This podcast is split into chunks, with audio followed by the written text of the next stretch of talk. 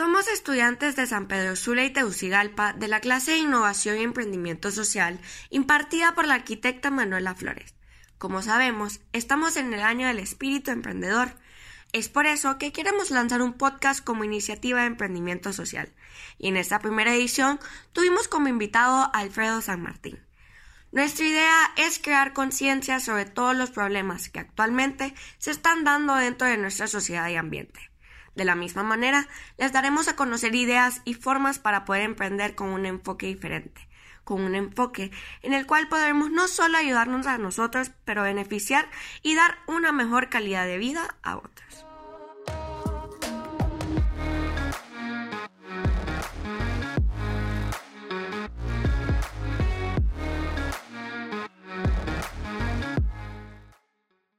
Buenas, buenas colegas, sean bienvenidos a nuestro primer episodio de Aprendiendo a Emprender, el podcast para emprendedores.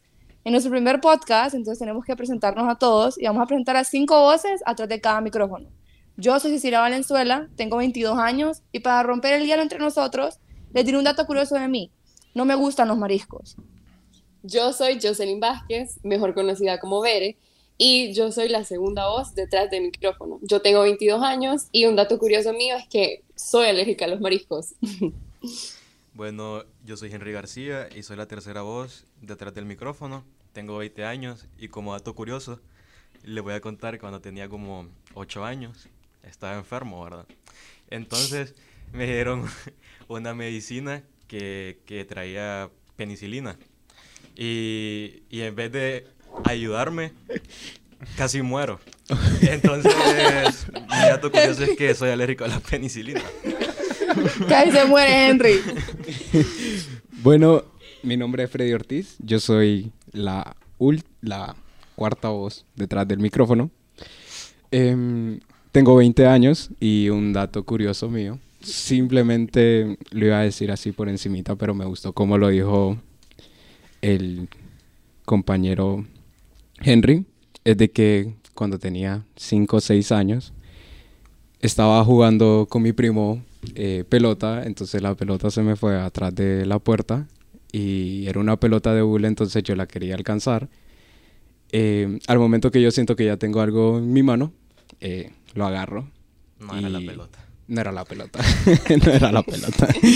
Era un sapo que ya, Me muero. que ya casi, ese ya casi Parecía había pelota. ya había terminado la universidad, creo yo. Entonces, eh, al momento de que yo miro eso, yo me empiezo a gritar, a llorar eh, y se lo tiro a mi tía. Entonces, eso tía, fue algo caótico y desde ese entonces ella y yo tenemos un pánico horrible a los sapos. Eh, como invitado, hoy tenemos un invitado y quiero que tome la palabra. Bueno, mucho gusto. Mi nombre es Alfredo San Martín. Tengo 22 años y me gustó mucho esa dinámica de datos curiosos. En- Entonces, mi dato curioso puedo decir que me gusta el olor a campo. Más que todo ese, ese olor como a, no sé, a estiércol de vaca. No sé, me, me- me Ta- gusta. no, no es tampoco el olor a pasto recién cortado, sino que a Sí, estiércol de vaca. sí, el estiércol de vaca. No sé, me lo relaciono con campo, no sé. Me siento, me siento como en aire libre, no sé, que me voy a poner una bota, un sombrero y ti- estilo cowboy, así. Bueno, este, bienvenido Alfredo al programa, qué, qué honor y qué gusto tenerte aquí compartiendo el micrófono y este momento con un colega. Entonces, eh, nada, primero queremos que nos contes un poco de tu emprendimiento, ¿verdad? De qué estás haciendo ahorita, sé que lo estás haciendo con tu papá, entonces, cómo están ambos involucrados en esto y si nos puedes dar como un poco más de detalles sobre lo que estás haciendo ahorita y cómo se llama y, y pues cómo comenzó.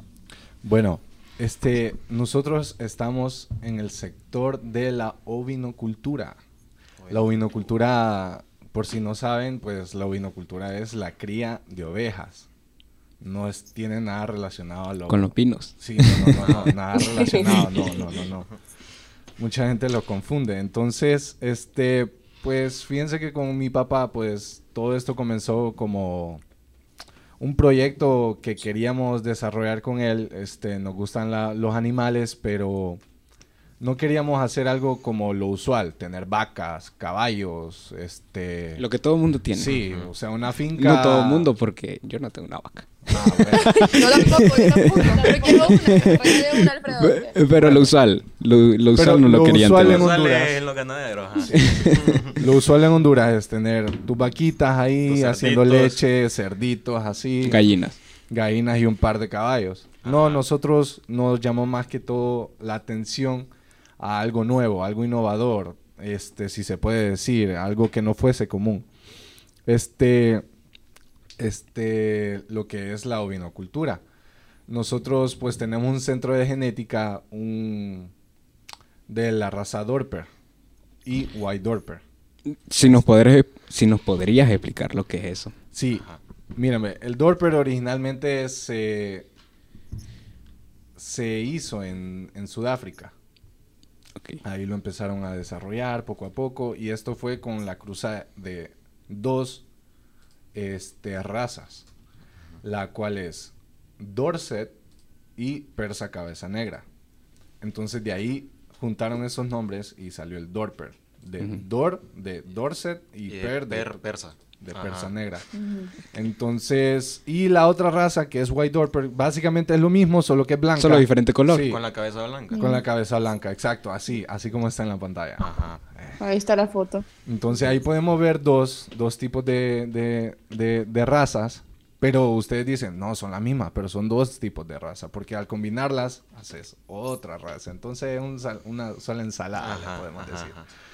Entonces, con mi papá, pues empezamos este emprendimiento con esa raza, ya que, este, él, ¿cómo les puedo decir? Este rubro de la ovinocultura no es, no está, no ha sido tan explotado. Entonces, había como, como una oportunidad de mercado. Y nuestra oportunidad de mercado, pues, la vimos más que todo centralizado en la genética, no tanto en la carne, sino que queríamos nosotros desarrollar la genética para que la gente pudiese o, tu- o tuviera la, oportunidad de, de desarrollar sus centros de, carne, porque estos animales, además de que son genéticamente eh, puros y tienen sus pedigrís y todos, este, eh, desarrollan una, una carne muy rica.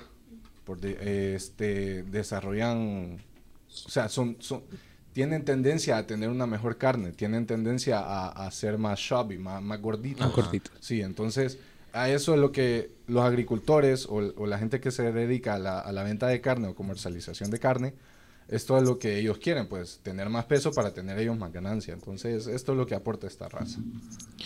Em, bueno, eh, escuchamos ya un poquito de, de todo lo que es con qué y, y- y los procesos que, que se pueden tomar con eso.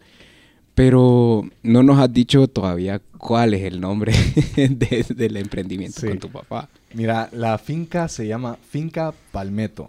Palmetto, como, Palmetto. como, como Miami, como el Sí, lugar que está en Florida. Exacto, exacto.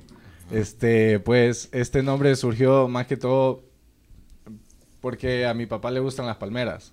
Ajá. Entonces, eh, acá en la casa, en otros lugares tenemos sembrado palmeras. Entonces, nosotros buscamos algo original y de repente nos salió Palmetto y nosotros fuimos a buscar qué es Palmetto. Ya sabíamos que habíamos ido a, a- a Miami, a Miami. conocer la, esta vía de, de- de Palmetto. Pero Palmetto en realidad es el hijo de la palmera. Entonces nos gustó y así se quedó. Alfredo, tenemos nosotras... Una pregunta. Gracias por educarnos en este rubro de, de los corderos y de cómo se crían, ¿verdad? Gracias por darnos nos invitas a una, a una carnada de cordero para Sí. probarla. Uy, sí. ya le Para quieren matar el, el emprendimiento. Para, para, para aprender el miedo a probar, nos invitas, nos invitas. Sí, cuando quieran. Pero me gustaría saber, así como ya nos enseñaste, queremos saber si vos y pues tu papá se han, eh, se han capacitado, tienen algún título referente pues a, a esto de la, de la unicultura. Pues fíjate que no. Mi papá, ahí donde lo ves, él es abogado. Yo estudio administración. Entonces no tenemos nada relacionado con el tema. Y la verdad es que esto no es como algo como que eh, de jactarse o algo, pero sí es como, es amor al rubro. Sea, es la verdadera pasión. Ajá. Exacto. Es lo que le verdaderamente le gusta. Exacto, somos veterinarios frustrados. Entonces, Ah, sí. Pero lo están logrando. Sí, lo claro. están logrando. Entonces, es Lo lo, que están te logrando. digo, esto es, esto es el amor al rubro. Entonces, nosotros no tenemos ningún título, nada, nada que nos acredite que somos ovinocultores, que somos eh, que eh, algo relacionado con la genética, no, nada que ver. Pero sí nos hemos capacitado o, o somos capacitados por, por gente eh, que sabe del tema. Eh, médicos allá en, en- México, pues nos capacitan a nosotros para, para pues, hacer buen manejo de, de nuestros rebaños. Además de, también estamos, tenemos un certificado de la raza Dorper. Hace poco fuimos a México y nos certificamos como Dorper Junior, le dicen. Tenemos que sacar un Dorper Senior, que ya Esos son, son como los, los es como niveles. los niveles, exacto. Los niveles. Entonces ya cuando sos senior, pues ya, ya, ya sos toro en, Toro. este. Pero sí, ahorita acabamos de sacar al Junior y fue una experiencia que me gustó bastante. De, de por sí, la gente que iba a este curso era gente de veterinarios, gente que, que ya estaba metida en, esta, en estas cosas eh, o, o en el tema. Y lo interesante es que tomamos el curso y salí segundo. Salí segundo lugar. Me ganó un veterinario. ya. Felicidades. Sí, gracias, gracias. Felicidades. Eh, Felicidades. Qué bueno. Y quien ganó el primer lugar, pues fue alguien ya mayor, ya sabía del tema y estaba bien metido en esto. Pero Ajá. el hecho de ganar segundo lugar para mí, pues, Sí, pucha. pero te llevaste al segundo lugar, que es lo Ujú. importante. Exacto, entonces, y habían que como unos 15 veterinarios, ade- además de nosotros que no sabíamos nada del tema. Y entonces, yo creo que lo que nos ayudó a nosotros fue la experiencia. Entonces, Eh, ¿Vos crees que en algún punto la experiencia le... O sea, se sabe que eh, la universidad es solo como un refuerzo, pero la experiencia se gana ya en campo. claro. Eh, sabemos, eh, no sé hace cuánto tiempo tienen esto con tu papá. Eh, vamos seis años. Seis años. Sí. Eh, entonces, em, mi pregunta es más como, como, como, una, como una duda que tengo yo ahorita. Es, ¿por qué no te atrajo eso de, de- de lo de veterinario antes de, de- de empezar tus estudios en la universidad? Hmm, buena pregunta. Pues fíjate que a mí en realidad no, no, no, no, no me llamaba la atención estudiar veterinaria. En sí, sí me gustan los animales. Te gustan los animales, pero no te me gusta, gusta la hacer el carrera. proceso y todo, pero no, no, no sé, no. Aparte de que aquí en Honduras no tenemos veterinaria, creo que no. Eh, creo que no, creo que no. no estoy Bueno, seguro. Sí, yo no he conocido ninguno. Sí, no, yo, yo no conozco todavía. Este, habría que sacar una especialidad o, o, o la carrera en otro país, entonces no. Sí, sí, no, no, está no, aquí En, en Honduras. Sí, no. Sí, exacto. Yo te iba a preguntar, este, ¿qué crees vos que los ha llevado a tener éxito en, ta- en tan poco tiempo? Y también te quería preguntar si eran de casualidad el único representante hondureño en esto que, está, que fueron a sacar a México, por, para Pues- saber, o sea, qué bonito llevar en alto el nombre de Honduras y sacarlo adelante. Sí. Pues fíjate que, bueno, lo que nos llevó a tener éxito en, en estos seis años, pues yo creo que es el conocimiento, organización y la selección, podemos decir. Por, organizamiento, ¿por qué? Porque nosotros planificamos, este, hacemos proyecciones. Además de eso, tenemos que capacitarnos para conocer la raza. En cuanto a organización, pues la organización conlleva lo que es la alimentación que le damos a las ovejas, la, el manejo que conllevan las ovejas, eh, la administración, o sea, no cruzar líneas, porque cuando vos te metes en algo de genética, no- tenés que tener mucho cuidado Mucho al cuidado. cruzar las líneas, Sí. porque no vas a cruzar el papá con la hija y la hija sí, con, claro. el, eh, con el con el hermano y así, no, eso no funciona así. Cuando estás con genética tenés que cuidar mucha, mu- mucho eso, porque si no, este, eso puede degenerar la raza. Sí. Entonces, yo creo que eso ha sido uno de los factores que, que nos han hecho un poco, pues... Pues con- qué bueno, la verdad, y te voy a decir, te voy a felicitar, porque sí hemos aprendido, ¿verdad? En esto del, del emprendimiento y todo, eh, es de que estás dando un valor agregado con todo lo que están aprendiendo y con esto del segundo lugar. Entonces, como hemos aprendido, ¿verdad? En todas nuestras clases en esto, le das un valor agregado a, tu, a todo tu producto y pues le das esa seguridad a tus clientes y esa curiosidad a probar. Porque vos me hablas, ¿verdad? De cómo sabes y todo, y yo digo, yo probaría la carne de cordero. Y yo soy bien cerrada con las carnes porque me da miedo, que me da asco, ¿verdad? Y vos me darías esa confianza, ¿verdad? Que me contás de cómo la haces, que la carne es rica, que la carne aquí, pues le das el valor agregado, ¿verdad? Sí, sí, Entonces sí. sería súper bueno eso de, eh, y lo felicitaría a, a vos y a tu papá, ¿verdad? Sí. Y pues yo te quería preguntar de cómo podría conectar tu emprendimiento con el medio ambiente y la sociedad. ¿Cómo podrías dar un impacto socialmente y ayudar vos a tu alrededor con tu negocio y la sociedad, pues? Bueno, pues fíjate que contestando a eso, yo creo que sí estamos haciendo un impacto social, ya que, pues como es mejoramiento genético, también es un mejoramiento nutricional a las personas. Eh, ¿Qué quiero decir con esto? Este, en el rubro del- de, de las ovejas hay un 100%. En ese 100% está el 25% está conformado por genética, el otro 25 por engorde, el otro 25 por destazo y el otro 25 que es el creo yo que es uno de los más importantes es la cocina. ¿Qué me refiero con genética? Este, la genética pues da un aporte este, muy importante al momento de, de, de, cuando vas a probar, a probar la, la carne de cordero. La genética tiene un sabor diferente. Este, cuando probas un animal de raza, tiene su sabor. No cuando probas un ovejo de la calle o un cordero de la calle. o estás probando puro chicle.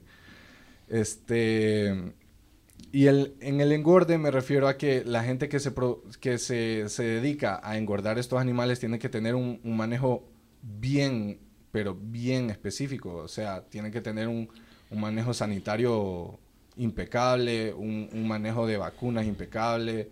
Tienen que darle las proporciones a los animales este, adecuadas para que ellos se puedan desarrollar. Y el destazo también es importante porque de ahí vos podés, este, puedes sacar los cortes de cordero, o sea, sacas el rack francés, que son las costillas de, de- de cordero, sacas también lo que es lo- los T-bones que se han puesto de moda ahorita Sí. y todo en los Con, con el asados. de, el de que chille. Ajá, que chille. Este, también puedes sacar lo que son las paletas, las piernas, el cuello, hacer chuletas de ahí. Entonces, cada, cada, cada sector de esos 25% este, da un aporte, pues es un aporte fundamental. Este, la cocina es fundamental, es cuando vos le das el platillo al cliente y el cliente tiene que estar convencido de que está probando algo rico, algo exquisito, algo que no tiene que envidiarle al pollo, al, a la res, al, cerdo. cerdo. O sea, y, y es lo que hemos tratado de, de- de- de- de ir implementando, pues es, eso es nuestro, más que todo eso, nuestro impacto social. Este, brindar esto, esta genética a esos productores que se dedican a la comercialización de carne y den ese, por decir, a, a ellos pueden dar ese valor agregado a, a- a- a su producto, a, su, a, su, a sus ovejas, de que están sacando una carne de cordero elevada a la, a la que usualmente estaban dando. Ok. Pues Eh, sí, súper bien, la verdad. Esto de la sostenibilidad es un tema muy importante hoy en día.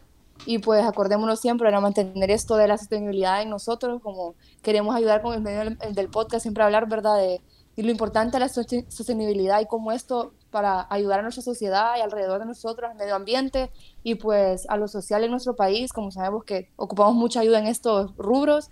Y pues la verdad que es súper bueno esto de los corderos, lo habíamos visto también en clase, no se acuerdan pues de que habíamos visto esto de que las vacas, la, ganadera, la ganadería de vacas eh, es súper, per- per- perjudica mucho el medio ambiente y pues es bueno con esto de los corderos que podemos ayudar, ¿verdad? Al medio ambiente y como decís vos, pues la carne es una mejor calidad y le va a ayudar mucho más a la salud, eh, eh, a nosotros las personas, ¿verdad? Que las que la consumimos.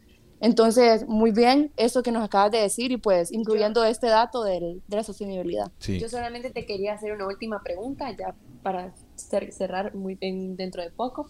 Yo solo te quería preguntar cuál es el futuro esperado para tu emprendimiento, cuáles son los planes, qué los espera a ustedes. Bueno, buena pregunta. Este, definitivamente que a medida, pues, esto se vaya creciendo a futuro y todo esto, pues, nuestra finca, pues, nosotros queremos seguir dando, este, una propuesta de calidad, eh, más apegadas a nuevas genéticas, porque todo esto, esto se va a, a ¿cómo, cómo te digo? Se va a, a incrementar, la demanda va a incrementar y gente va a traer su genética de otro lado, gente va a venir, es que traer su genética de Costa Rica, genética de Brasil, genética de México, entonces tenemos esa como, al final se vuelve como una competencia, se crea una competencia en ir mejorando y más y más estas nuevas líneas, este, algo diferente para traer nuevas líneas, como te digo, este, también me gustaría entrar en el, en el, en la parte de los grills, hacer como asados, cursos, cosas así. as- eh, y la, verdad es que lo hemos hecho. Pero la gente cuando, como les digo, este, cuando la gente ve que tenemos cordero, ay, no, que no sé qué, no quiero probar eso, algo nuevo, no, no, están abiertos a algo, algo nuevo. Entonces, creo que hay que culturizar a la gente para que podamos llegar a, a ese, a ese futuro esperado. ¿Ustedes piensan de que, o sea, eh, con lo que acabas de decir, de que te gustaría eh, crecer, obviamente como todo, co- como todo emprendimiento, como todo, eh, ¿se quedarían siempre con, con la misma raza o tenés como algo en particular como, no, esta raza me está, me está haciendo ojitos? No, pues fíjate que yo, por decir así, solo nos quedaríamos con la raza, con la raza Dorper. Bueno, eh, creo que eso es todo. Sí, Muchas gracias por todo, Alfredo, por tu tiempo y por compartir el conocimiento co- de, de esto de la ovinocultura No, con, con nosotros. Sí, después de hoy sé mucho más ya. Sí, ya, ya soy ovinocultor después de hoy. Y también muchísimas gracias a nuestros oyentes, ¿verdad? A nuestros Sí. colegas que nos están escu- escuchando. Eh, muchísimas gracias por estar aquí con nosotros y pues nada, esténse pendientes al siguiente Al episodio. siguiente episodio. Los esperamos para que puedan seguir aprendiendo sobre la sostenibilidad y pues cómo emprender. Muchas gracias por acompañarnos. Nos vemos. Nos vemos. Vemos.